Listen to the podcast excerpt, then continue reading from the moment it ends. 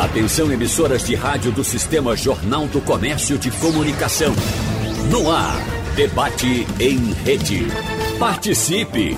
Rádio Jornal na internet. www.radiojornal.com.br O setor de turismo está entre os que mais precisaram se adaptar por causa da pandemia de Covid-19. No Brasil, o setor aéreo teve, com a retomada das atividades, que explorar cada vez mais destinos domésticos. E no debate de hoje, vamos conversar com os nossos convidados sobre os motivos e os principais impactos econômicos dessa estratégia, além, claro, das vantagens que os novos pontos da malha aérea devem levar aos viajantes e também aos destinos. Isso é muito importante. Por isso, agradecemos a presença aqui em nosso debate da vice-presidente de relacionamento da ABAV, Fátima Bezerra, mais uma vez com a gente. Seja bem-vinda, Fátima. Bom dia para você. Bom dia a todos. Mais um prazer estar aqui com vocês. Agradecemos também a presença aqui do meu colega, jornalista, titular da coluna Consumidor do Jornal do Comércio, Edilson Vieira, que está acompanhando todo esse processo desde o início da pandemia. Seja bem-vindo, Edilson. Bom dia para você. Obrigado, Wagner. Obrigado pelo convite e bom dia, ouvinte da Rádio Jornal. E o nosso abraço aqui, em carne e osso, presencialmente, Paulo Neto, que está de férias no Brasil. Aliás, no Brasil não, em Olinda. Não é? Verdade. em Olinda.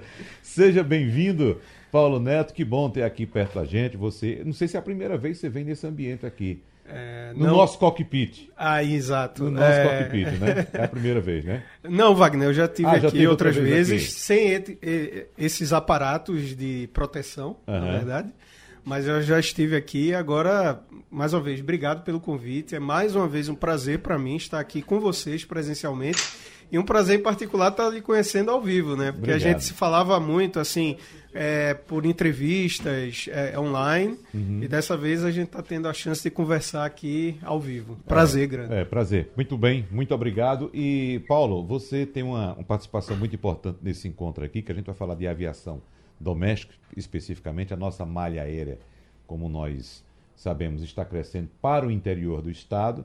Eu até estava comentando com o Edilson aqui que eh, utilizei um pouco de ironia nas entrevistas que fizemos aqui com os candidatos ao governo do estado, porque a nossa malha rodoviária está tão abandonada, tão depauperada que eu perguntei se por acaso o investimento em malha aeroviária era devido ao abandono das nossas estradas. Já que não tem estrada, vamos de avião. Ou seria proposital, não é? Mas eh, você vem de uma realidade, você estava dizendo agora há pouco a gente que lá tudo funciona Sim. e se depara com essa situação que a gente tem aqui, Paulo. É onde, foi que, onde foi que balançou mais na sua viagem de Hong Kong para cá? Nas turbulências do avião ou nas nossas estradas aqui? Vou ser sincero, nas estradas, É, né? sem dúvida alguma. Aham. É, dirigindo novamente aqui, quando eu vejo essas, essa, as condições das, das vias, como lá de Olinda, por exemplo, é impressionante. Uhum. É, como é maltratado, né? mal cuidado.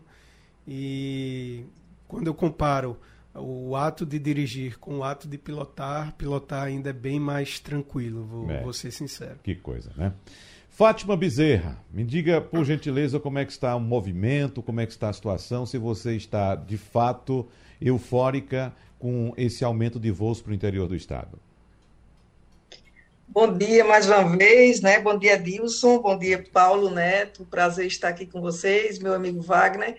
Veja bem, é, o grande problema de Pernambuco, e eu concordo muito já aí com o Paulo, é, nós temos algumas cidades com conectividade da Azul, né? Serra Talhada, Araripina, Garanhuns e Caruaru, mas esses aeroportos não trabalham por por instrumentos, né? Então, vem um turista de fora, eu já comentei aqui uma outra vez, vem um turista de fora, do Rio Grande do Sul, tem um voo direto para o Recife, mas vai para a Serra Talhada para chegar até Triunfo, o avião retorna porque não tem como pousar, não tem instrumento. Então, isso eu acho que a próxima governadora de Pernambuco, Raquel Lira, tem que resolver para o bem do desenvolvimento de tu- do turismo do Estado. Não adianta somente fazer um calendário turístico, um planejamento. Nós nem temos estradas, nem, nem temos por baixo, nem temos por cima, para ser bem popular.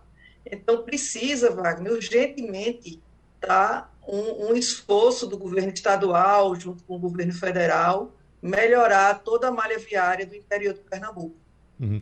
Edilson, vamos aproveitar esses dois depoimentos aqui, iniciais de Paulo e de Fátima, para trazer a percepção do consumidor, Edilson, a respeito da segurança também. Né? Claro, todo mundo pensa em segurança e nem é todo mundo que se sente bem à vontade no avião, como Paulo, a gente, né? A gente que gosta. Né? Paulo, eu, você, a gente se sente muito à vontade, mas muita gente tem medo. E quando observa assim um monomotor, não é? Aí fica pensando, eu vou entrar naquele teco-teco para fazer uma viagem dessa. E eu citei agora a você, agora há pouco, o caso que eu fiquei sabendo de um grupo que veio de São Paulo, viu, Fátima, participar de um evento em Caruaru. Só que a, o, o, o, voo uh, uh, chegou aqui, pousou aqui no Recife às duas da manhã.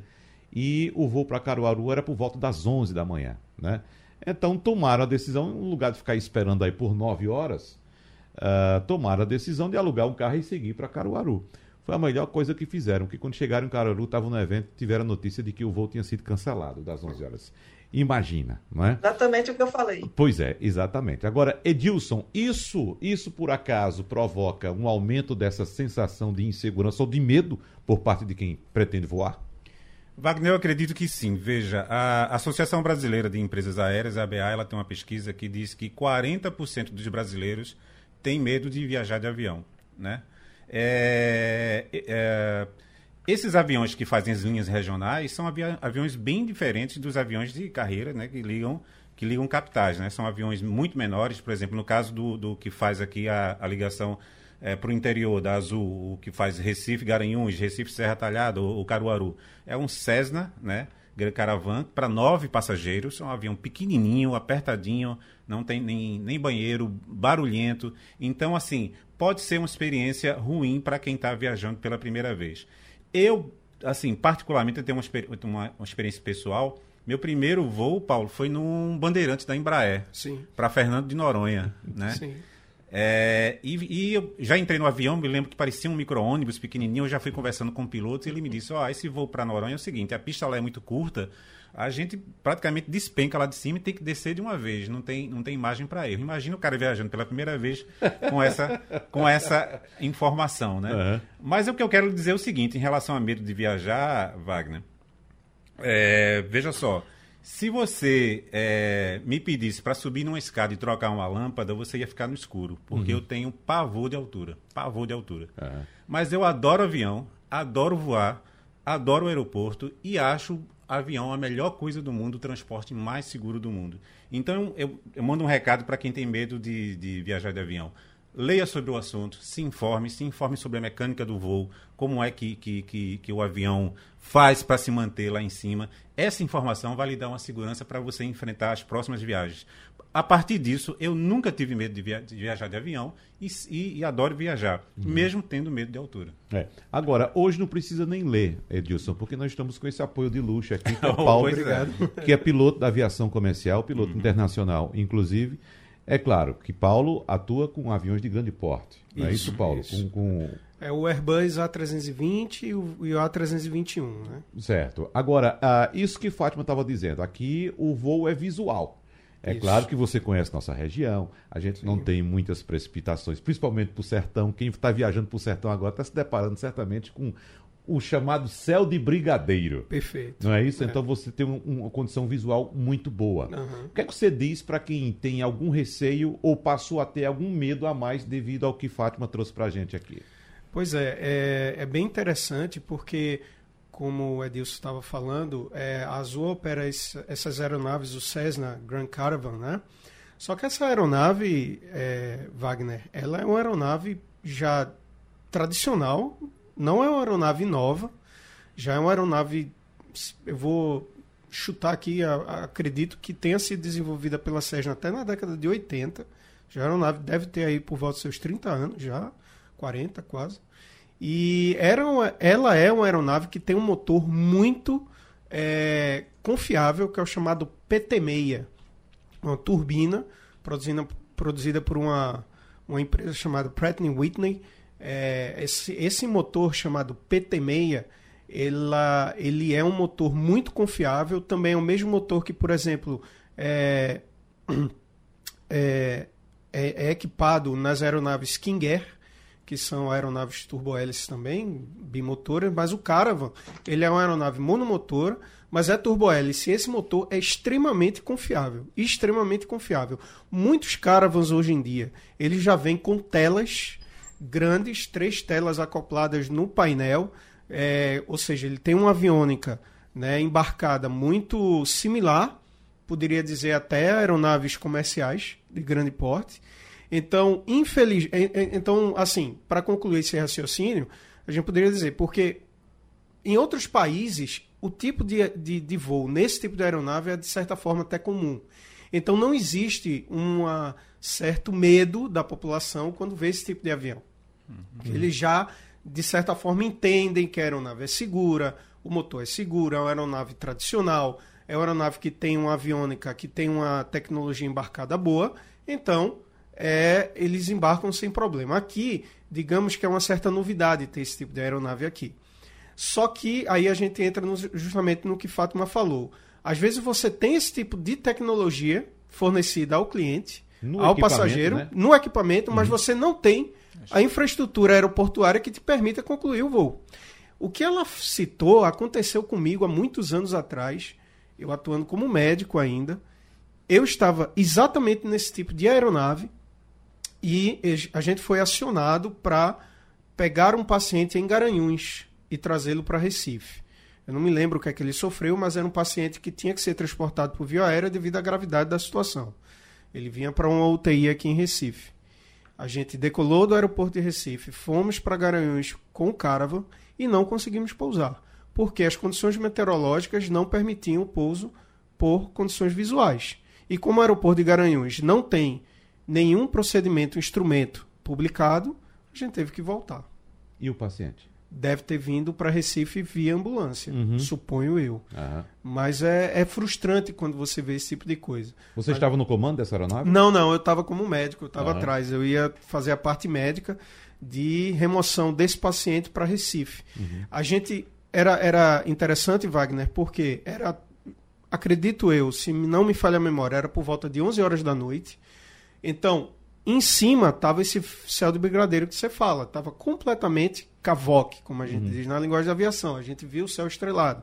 Mas embaixo estava aquela camada de nevoeiro que cobria completamente o aeródromo. A gente ainda conseguia ver o farol do aeródromo, alternadamente branco e verde, mas a gente não conseguia pousar porque a gente não tinha condições é, de fazer a aproximação, porque ou era visual, consequentemente você tinha que ter a referência visual com o aeródromo, ou você não fazia porque não existia procedimento de instrumento. Então Mas a gente teve que voltar. Era um voo noturno? Era um voo noturno. Uhum. Porque quando foi acionado, deu início todo o procedimento, já entrou pela noite, então foi noturno. Então, apesar do aeroporto de Garanhuns ter balizamento na pista, ter o farol de aeródromo permitindo operações visuais noturnas, mas ele não tem um procedimento de aproximação por instrumento publicado. Uhum. Então não deu para a gente fazer a aproximação. Só tirando sua dúvida, uh, o projeto Cessna é de 1982 e o voo inaugural foi em 1984. Você está então, certo. Tá deu, muito deu, bem. Deu, deu bem aí. Está muito bem. Edilson, os nossos voos são todos diurnos aqui, não é? Voos todos diurnos, em, é, em mais ou menos três voos por semana, né? Ah, para você ter uma ideia, eu tenho uns números aqui em relação à demanda desses voos, Wagner. É, de novembro de 2020 a maio desse ano, é, foram 5.634 passageiros para Caruaru e 7.305 para Serra Talhada. É, juntando os dois dá quase 13 mil passageiros. É, eu queria saber de, de Fátima é, se, se ela, como é que ela vê essa demanda. Isso é o pessoal que vai fazer turismo, ou é gente que mora lá, ou é gente que vai fazer negócio? É, essa aviação regional, Fátima, ela já teve algum impacto no turismo de Pernambuco, não? Ah, com certeza, Edilson, sim, teve um impacto, mas poderia ser muito melhor. Hoje nós temos Petrolina que está voando com jato, então não dá nem para a gente comparar com a aeronave. Eu já fui algumas vezes para a Serra Talhada e de lá tive que pegar um carro até Salgueiro. Né? O que eu acho impressionante, eu estava até fazendo as anotações aqui, as agências de viagem, hoje a gente tem um potencial de venda o cliente quer conhecer Pernambuco, principalmente no período da pandemia, que nós tínhamos que trabalhar dentro do próprio estado. Os hoteleiros começaram a investir em seus hotéis, em suas pousadas, as agências de viagem também, o pessoal do setor de ônibus de transporte, porém, as estradas não ajudam, trabalhamos muito com o sindicato dos guias, e infelizmente atrapalha. Então, essa demanda maior é realmente de pessoas que estão indo a trabalho e pessoas que têm famílias no interior. Por quê? Porque não tem a confiança. E onde não tem confiança, quebra-se qualquer expectativa. Então, o que eu, nós imaginamos com esse novo governo é ter um novo olhar para o interior, para que possamos trabalhar turisticamente. Porque, olha, em Serra Talhada nós temos o quê? Nós temos o Museu do Lampião, nós temos Triunfo, que é uma cidade espetacular para o frio, nós temos a Missa do Vaqueiro, em Salgueiro, nós temos as vinícolas lá em, em, em Petrolina, está tranquilo. Mas você, às vezes, quer ir a Caruaru rapidinho, não quer enfrentar um trânsito. E não é só o trânsito da BR, é o trânsito de saída e chegada no Recife. Então, turisticamente, ainda deixa muito a desejar, porque também tem muita muita alteração de horário. Eu já fui em um horário e também já retornei à noite de Serra Talhada. Então, o que está faltando é a confiança. Eu acredito que agora, em 2023, isso possa melhorar, porque também os outros voos para o Nordeste, para o Brasil, estamos no, não estamos ainda na totalidade de aeronaves. Então, uhum. a gente precisa melhorar Pernambuco nessa malha aérea e nos aeroportos e aerodromos. Uhum. Aeródromos, desculpa. É. O, o, Paulo, a questão da temperatura, eu até ouvi uma brincadeira quando a gente ia para Petrolina, uh, de algumas pessoas que diziam, rapaz, Petrolina é tão quente que o avião não consegue pousar. Né? Que a gente sabe muito bem que é o ar quente que sustenta o avião, né? É. De, de, eu já ouvi, não sei se Edilson já ouviu essa brincadeira. A temperatura influencia também na qualidade do pouso? Demais, uhum. demais, sem dúvida. Então, é, para pousar em Petrolina, Aripina, não é brincadeira, não. É, entretanto, uhum. é, no, no, quando você está operando um. Por exemplo, citar um exemplo bem, bem clássico aqui. Quando você, normalmente aqui em Recife a gente pousa e decola da cabeceira chamada 1 no 8, 18. Ou seja, você vai em direção ao mar, né? Uhum. Muito bem. É, então, geralmente você ingressa na aproximação final, passando ali por cima da Universidade Federal de Pernambuco. Você ingressa na final e vem para pouso. E decola, no mesmo sentido, vai para cima do oceano. Em poucas épocas do ano, principalmente agora, dezembro e janeiro, às vezes o vento dá uma invertida que eles operam a cabeceira 36, que é outra cabeceira que é a cabeceira que fica mais próxima ao oceano. Então você vem pelo oceano e quando você está aproximando pelo oceano, parece que você está numa rodovia pavimentada novinha. Alemã. É, uma uhum, autobahn daquela. É. Vem, o avião vem macio. Quando você passa da linha do litoral e entra em cima da cidade propriamente dita, quando você está a baixa altura, e se a temperatura estiver quente no verão, você tem aquela massa de ar quente subindo. É como se fosse uma panela que você coloca dentro num, num fogão e você vê aquela água né, borbulhando. Então é a mesma coisa. Então no que você entra em cima da cidade, se tiver quente, quando você está em baixa altura, aí você sente balançar.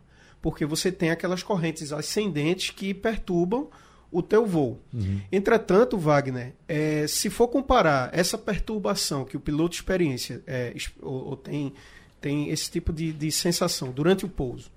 Ou quando o piloto faz o cálculo para saber da decolagem, a, o efeito da temperatura alta é mais, na minha opinião, é, ele tem ele tem um impacto maior negativo na performance de decolagem do que no pouso. Principalmente se a aeronave está pesada.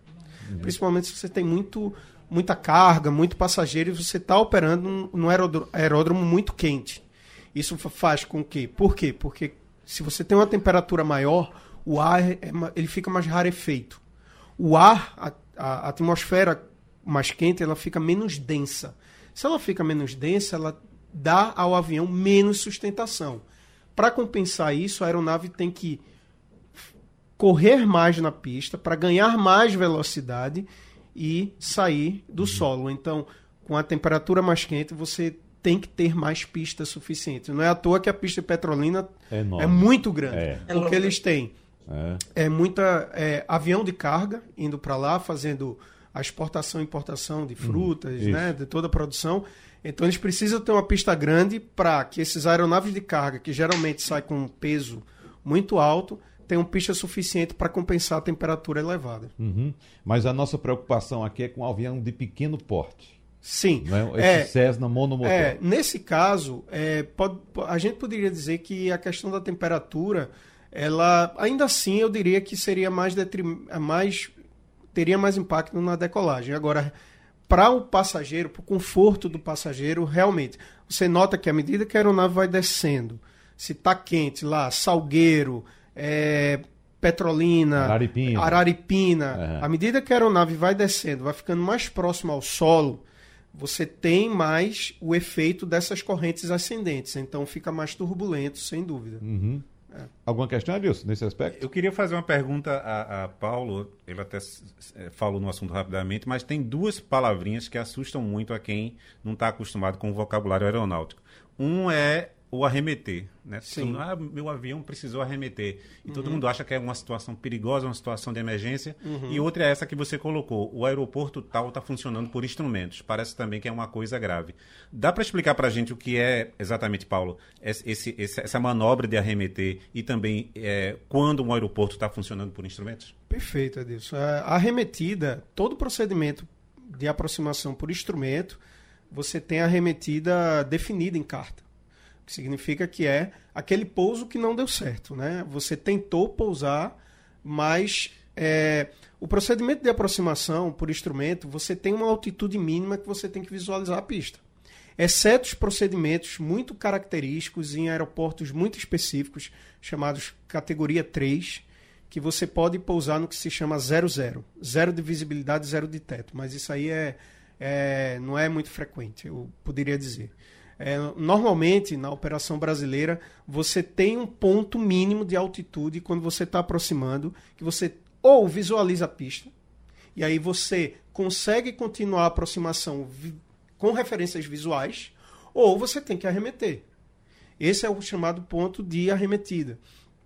E o piloto, quando ele, ele estuda todo, todo voo, o piloto tem que estudar as cartas de voo. Tá? E quando, quando você, numa linha aérea, você brifa ou você discute com outro piloto qual o procedimento que você vai fazer. Então você pega a informação meteorológica, você pega qual o procedimento que está em uso naquele determinado aeroporto, e aí você prepara o computador de voo e deixa o outro piloto checar o computador de voo para ver se está tudo certo e você brifa com outro piloto. É, determinadas empresas aéreas existem diferentes meios de você fazer esse briefing, mas basicamente segue uma linha universal, digamos assim. Então, quando o piloto faz a aproximação, você já tem em mente, caso não dê certo, o que você vai fazer. Então, claro, é, para quem está atrás, para quem está na cabine, você nunca espera que o avião, de repente, Desista vá aumentar, em vez de vir com naquela trajetória descendente, de repente, é, aumenta a potência, suba, é uma manobra, digamos, agressiva, porque você, de repente, o motor estava quase em marcha lenta, você vê o motor aplicar potência máxima, Para quem não está lhe vendo, Paulo, você está fazendo o gesto aqui de empurrar os manetes para frente, Isso. que é aceleração total. Aceleração né? total. Joga é pra frente, jogar né? para frente, nariz em cima e seguir o perfil Uhum. de arremetida. Eu não, eu não po- poderia dizer que não assusta para quem está atrás. Agora, para o piloto que está na frente, ele já tem uma certa ideia de que aquilo possa acontecer ou não. Tá? Principalmente devido às condições de instrumento. E aí eu caio na tua segunda pergunta, que é, é, quando você tem a- o, o aeroporto operando por condições de instrumento. Porque existem as chamadas condições visuais, tá? Existem as condições por instrumento. As condições por instrumento são quando as condições de visibilidade e teto, tá? Teto é a camada de nuvens acima da do, do, do aeródromo, é chamado de teto, tá?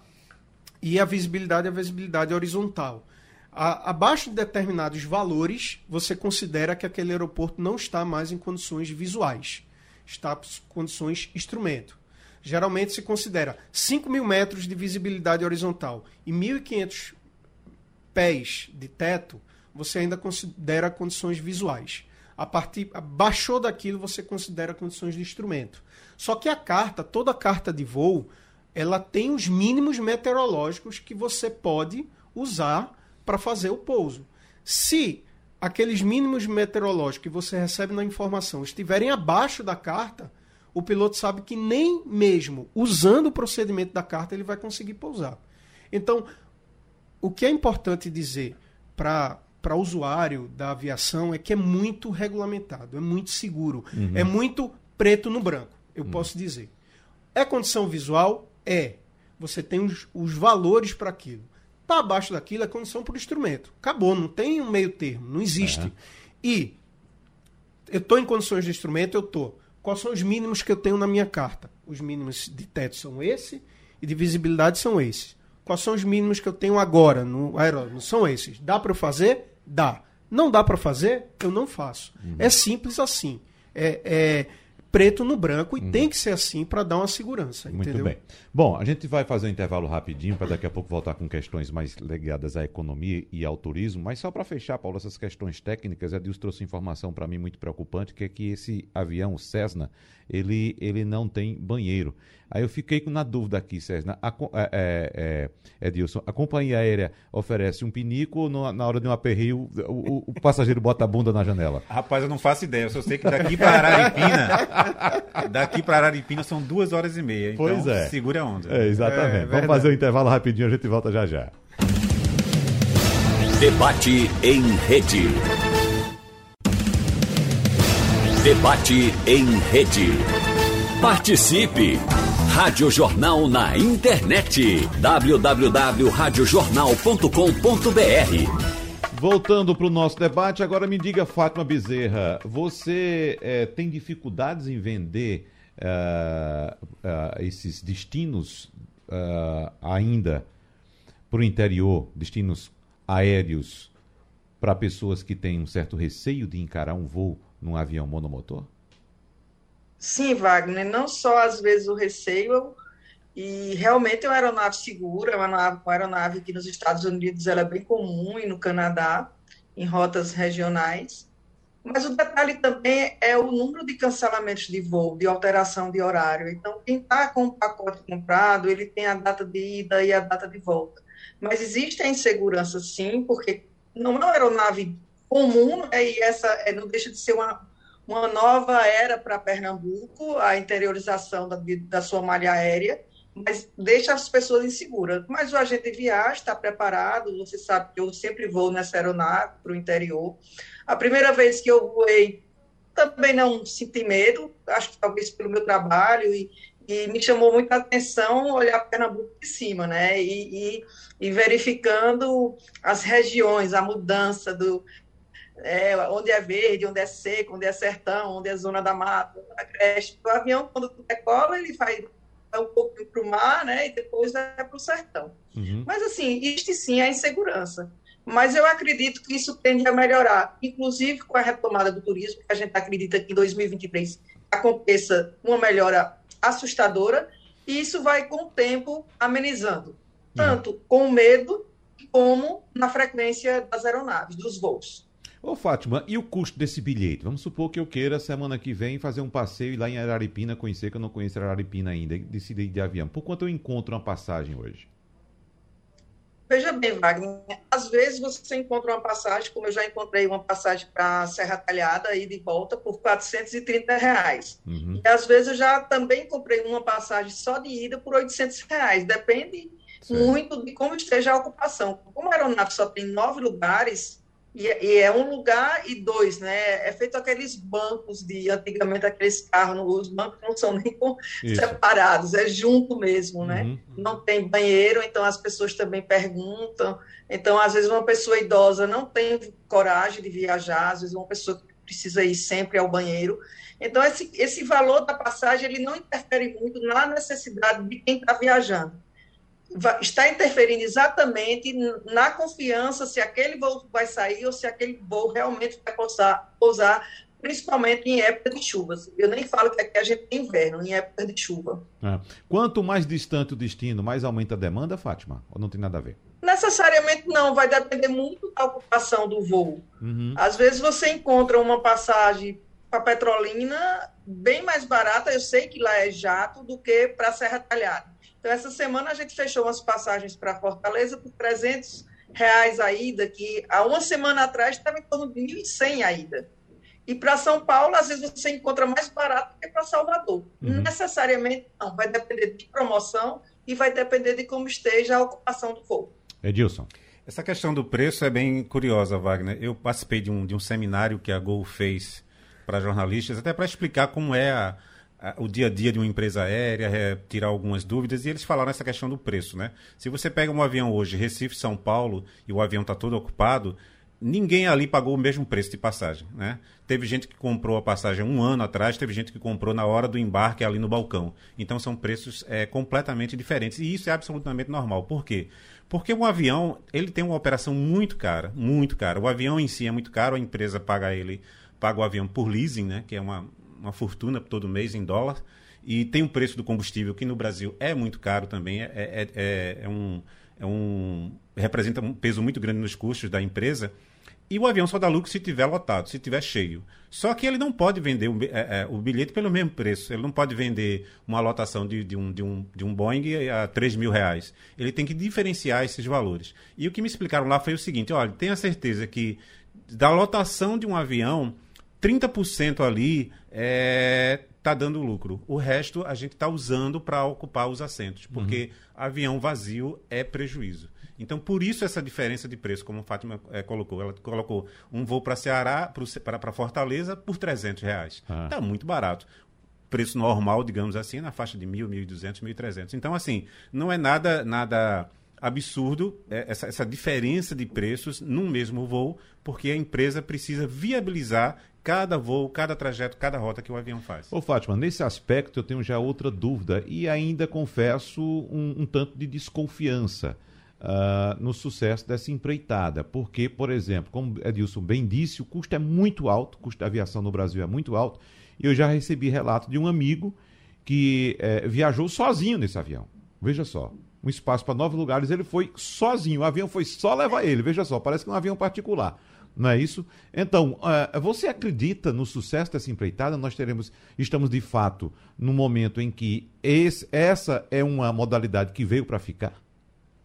acredito, veio para ficar e vai ficar, com o apoio que eu espero do, da nova governadora de Pernambuco, Raquel Lira, olhar para o sertão, olhar para o agreste, olhar para todo o estado e fazer essa conectividade. Porque não adianta a IPTU, a Secretaria de Turismo, divulgar Pernambuco fora, como tem eventos na Argentina, no Sul, ou, ou nos Estados Unidos, em Cuba, aí o cliente vem, vamos vender Pernambuco. Ah, eu vou para Caruaru, no São João, aí o voo não vai sair porque é época de chuva.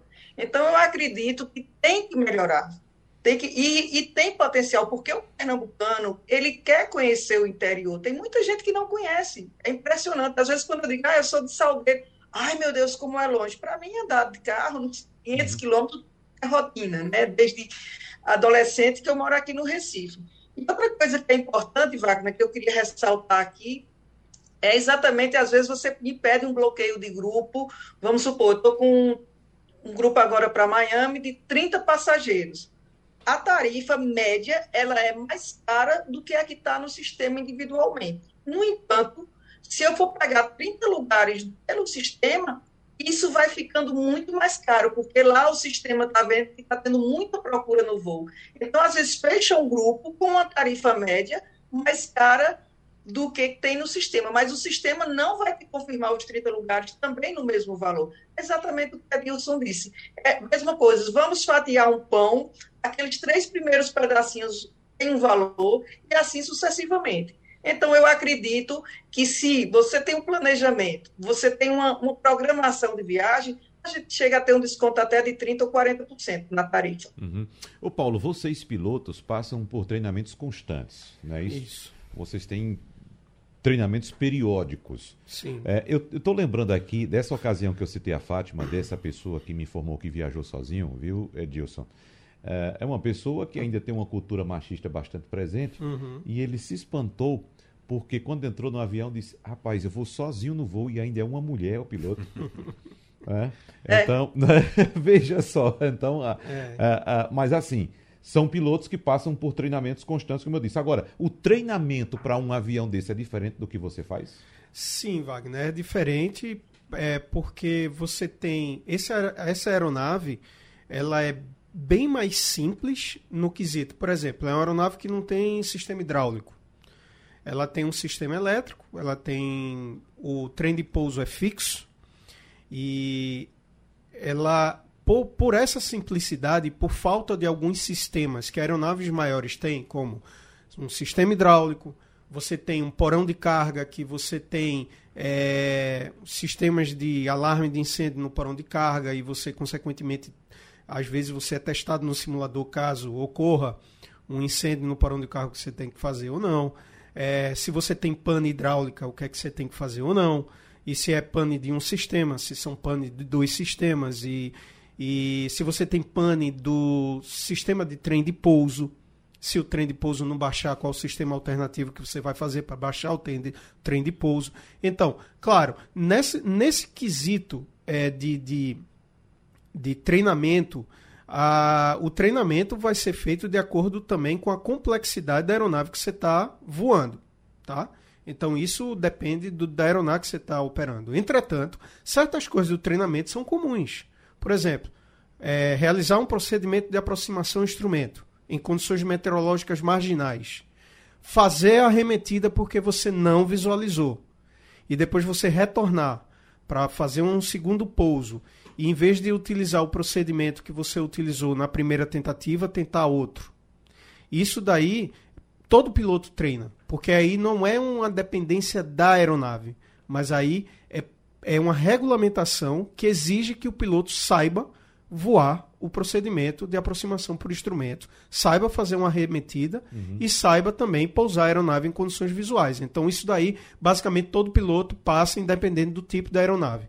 Mas, obviamente, repetindo, se a aeronave é mais complexa, em tese o treinamento vai ser mais difícil porque você tem mais panes para gerenciar. Para você é muito diferente, Paulo? Por exemplo, você está habituado com a 320 a 330, turbojato. Sim. Não é isso? Se por acaso algum colega teu, Paulo, vem cá, vamos dar uma voltinha de Cessna, uhum. né? Seria muito diferente para você? É, é, é, outra aviação, Wagner. É outra é coisa. É outra aviação, é, é. outra aviação. Você se sentiria seguro? Olha, eu não, eu não pegaria o avião não. É, de primeira para pilotar. Uhum. Primeiro que eu teria que ler os manuais da aeronave. Primeiro para ver os parâmetros normais, as limitações, os procedimentos normais de checklist e os procedimentos anormais mesmo lendo os manuais, eu gostaria de fazer alguns voos com outro piloto para me sentir confortável a, ao ponto de ser liberado em rota, como se diz. De ser checado e dizer, não, agora você está liberado, pode voar esse tipo de aeronave. Porque, veja só, algumas aeronaves são consideradas tipo. O que é uma aeronave tipo? Aeronave tipo é uma aeronave que tem uma especificidade tão grande que a, o piloto tem tem que ter uma carteira específica para aquele avião. Uhum. Então, por exemplo, eu, a minha carteira é de, do Airbus. Eu não posso entrar no Boeing e voar um Boeing, apesar de serem aeronaves muito próximas ou similares, mas como são aeronaves de fabricantes diferentes, que têm filosofias diferentes, que têm sistemas diferentes e formas de lidar com as panes de forma diferente, eu não posso entrar num Boeing e pilotar um Boeing. Assim como o piloto de Boeing não pode entrar no Airbus e pilotar um Airbus. Não vou São nem botar um Cessna nessa conversa. É. Então, por exemplo, se, se hoje, Wagner, me colocarem no, num avião pequeno, turbo-hélice, menor que o Caravan, um avião que só dê quatro passageiros a bordo, eu não vou me sentir seguro para pilotar sozinho, sinceramente, porque é outra aviação, Wagner. Uhum. Aviação de, de, aviação comercial é uma aviação muito de gerenciamento do voo. É, claro, você pilota o avião, você decola, você pousa, você está voando o avião na mão. Entretanto, se você faz um voo de 3 horas, 5 horas, 14 horas, se é um voo long range, é, numa aeronave chamado wide body, que são aeronaves que tem dois corredores, como o 777, o 777, por aí vai. Às vezes, se você contar desse período de 10, 8, 14 horas de voo, sabe quanto tempo o piloto passou pilotando o avião mesmo na mão? Um minuto. Uhum. 30 segundos após a decolagem e 30 segundos antes do pouso. E é isso. Uhum. Na mão. Porque é um, aeroná é um voo diferente. É um voo de gerenciamento. É um voo de apertar botão, de gerenciar a velocidade da aeronave com o piloto automático, com o computador que você tem embarcado. Então é outra aviação. Não é a aviação dessa que a gente chama aviação de pé e mão. Essa, tá entendendo? Eu sei. Essa informação é muito importante para a gente dirimir os preconceitos, né? Sem dúvida. É, Paulo, como desse caso que eu citei da pessoa que achou que eh, não teria muita segurança porque era uma mulher pilotando. Mas, na verdade, independe de ser homem ou mulher, o que o, importa é passar pelo treinamento. O treinamento, eu, isso eu posso lhe afirmar, porque na empresa onde eu trabalho existem mulheres e você, o treinamento ele é rigoroso com todo mundo. Uhum. Wagner, para mim isso é um dos fatores que me dá segurança quando eu entro no avião e tira completamente o medo. Primeiro, eu sei que o avião não depende de mim para voar. Para mim, isso já é uma, uma grande coisa. E, e, o piloto, eu tenho certeza que o voo tá entregue é um cara super preparado. Super Ou uma mulher. Ou uma mulher, uhum. né? Porque o treinamento, se os motoristas, por exemplo, se os motoristas profissionais tivessem o rigor de treinamento que um piloto de aviação comercial tem, tenha certeza que o nosso trânsito seria muito mais, muito mais seguro.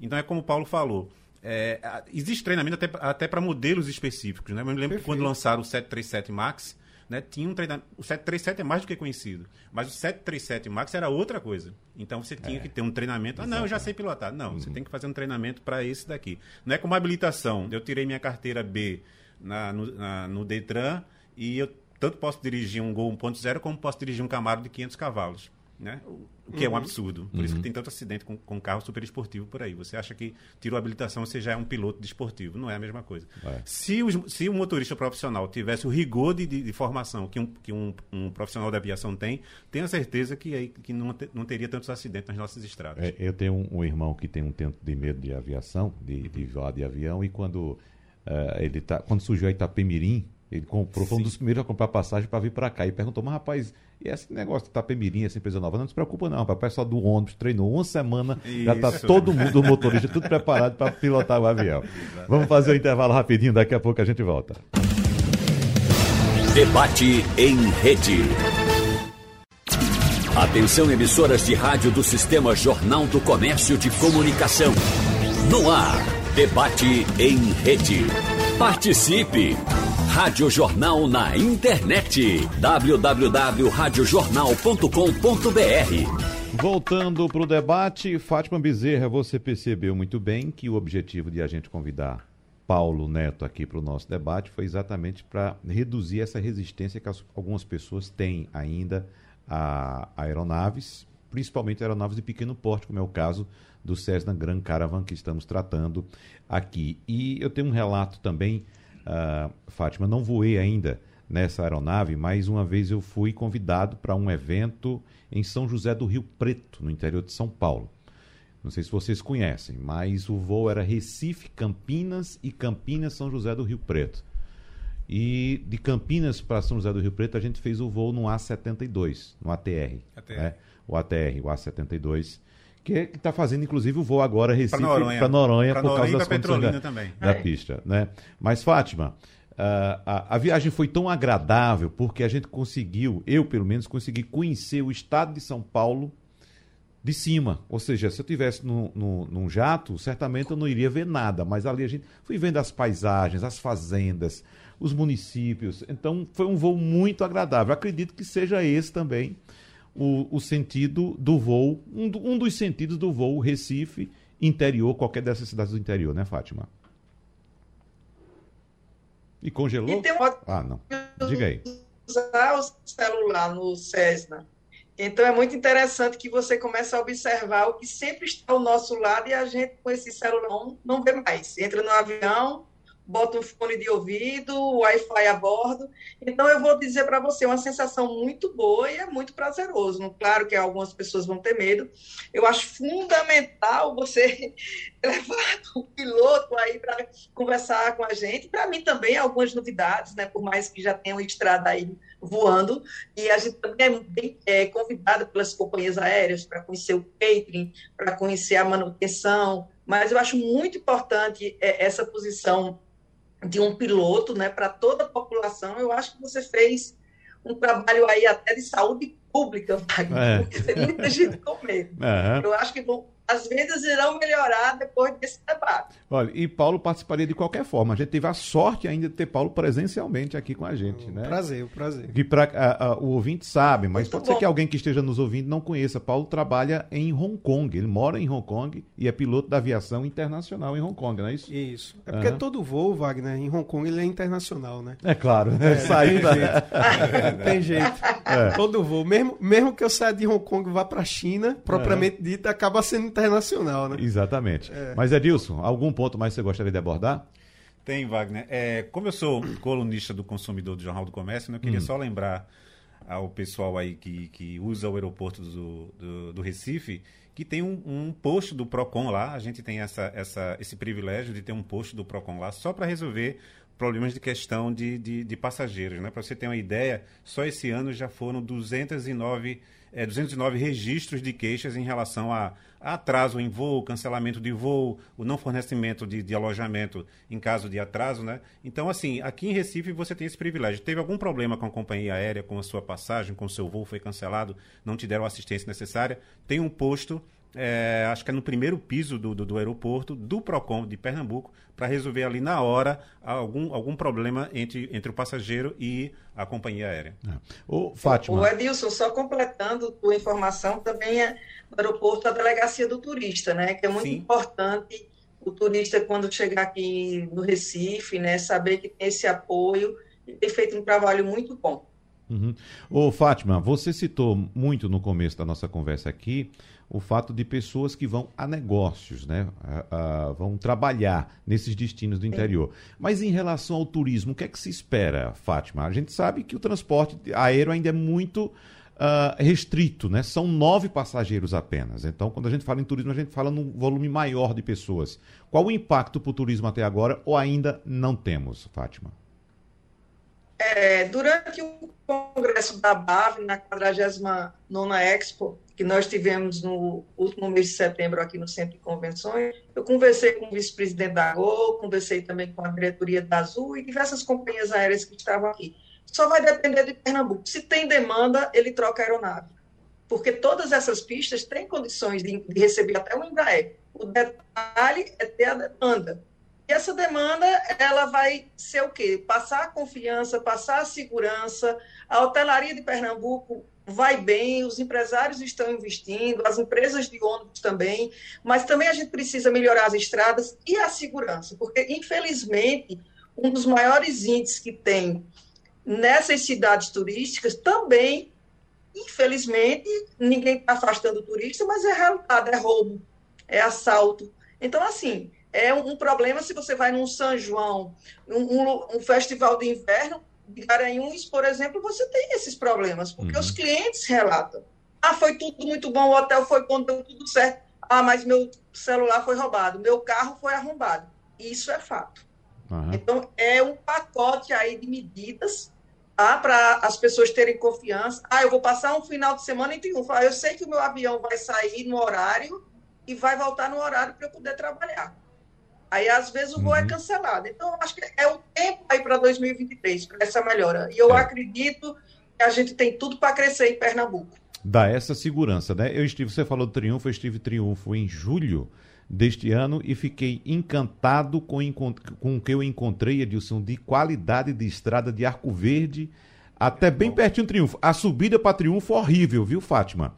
Mas assim, entrando ali por Flores, né, passando por Custódia, antes de chegar em Serra Talhada, entrando por Flores, piso espetacular, excelente. Tanto bom. Até Salgueiro, Wagner. Até, até Salgueiro tá Passa assim, né. Fátima? Né? Mas, ao- é, Edilson, pra gente que gosta de carro, uma maravilha, viu? Aquela maravilha. subida de Flores É. para Triunfo é bem interessante. É, O problema é a exatamente. 232. É, da- daqui não, 232 daqui pra Caruaru.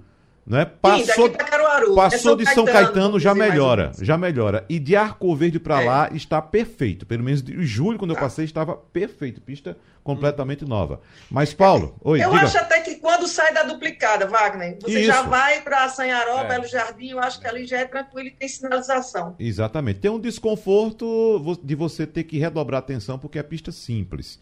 Não é isso? Sim. Mas assim, em qualidade de pavimento, passou de São Caetano é outra história. Né? Problema daqui para São Caetano.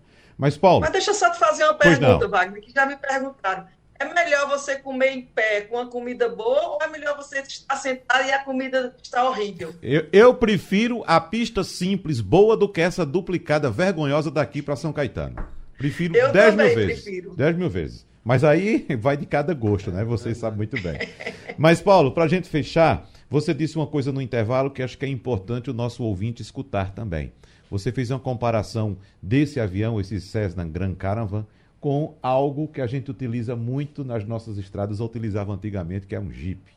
É um Isso. carro valente, um carro duro, né? Que aguenta pancada, que aguenta peso, que aguenta batente. Né? Isso, Isso Esse avião aguenta tudo. Esse avião é um burro de carga. Ele uhum. não burro de carga no bom sentido, assim, uhum. burro no sentido de ser forte, um avião resistente. Foi feito para, inclusive, operar em pistas não pavimentadas. É uma aeronave que já tem um bom tempo de, de estrada, né? Como a gente viu, de, desenvolvido em 1982, já tem 40 anos de, de, de maturação, de estudo, de experiência. É uma aeronave extremamente segura e também passar para o ouvinte, o usuário do sistema aéreo, que às vezes eu recebo muito essa pergunta. E, ah, mas aquele avião tem hélice, então não é seguro. Não, esses aviões, por exemplo, o Caravan, o ATR-72, eles são turbohélices. Ou seja, no que pesa eles terem hélices para propulsionar a aeronave, mas eles a, a, propulsão, o que gera a potência, o torque para as hélices, são turbinas cujo o sistema de funcionamento, ou o princípio de funcionamento é exatamente igual a uma turbina de um, de um avião é, turbofan como um Boeing ou um Airbus. Não muda em nada. Então, tenha confiança que o avião é seguro, o Caravan, o ATR, não é, um, não é porque o avião tem hélice que ele não é seguro. Muito pelo contrário. Se o avião segue o, o, o manual de manutenção, os pilotos fazem o treinamento requerido por lei, até porque a empresa tem necessidade de fazer isso para manter a segurança de voo, manter sua credibilidade junto ao público e também proteger vidas e o seu patrimônio. Essas aeronaves são caríssimas. Se ela não treina os pilotos, a gente ia ter um acidente, uma taxa de acidente vergonhosa. Hum. Então, tenha confiança que você vai estar bem servido. Muito bem. Paulo Neto, você já tem data para voltar para Hong Kong? Por volta do dia 10, Wagner. Então, é só um recado que eu quero dar para quem está nesse roteiro também. Procure saber qual é o voo que Paulo Neto vai, porque te, é muito bom a gente saber que está num avião que tem um médico. E se a gente está num avião que tem um médico e piloto, então pode ir sossegado, porque se tiver algum problema você estará em boas mãos. obrigado. Edilson Vieira, muito obrigado pela sua colaboração no nosso debate. Fátima, aquele abraço, muito obrigado mais uma vez pela obrigado. sua colaboração, estaremos sempre juntos. E Paulo, Satisfação recebê-lo aqui, amigo. Igualmente. Que bom, né? Bons voos para você. Obrigado. Muito obrigado. E muita saúde também. Valeu. Obrigado. Vamos lá. Valeu. E você que nos acompanha, tchau. o debate é repetido amanhã às duas e meia da manhã. Tchau, tchau. Até a próxima. Sugestão ou comentário sobre o programa que você acaba de ouvir, envie para o nosso WhatsApp 99147 8520.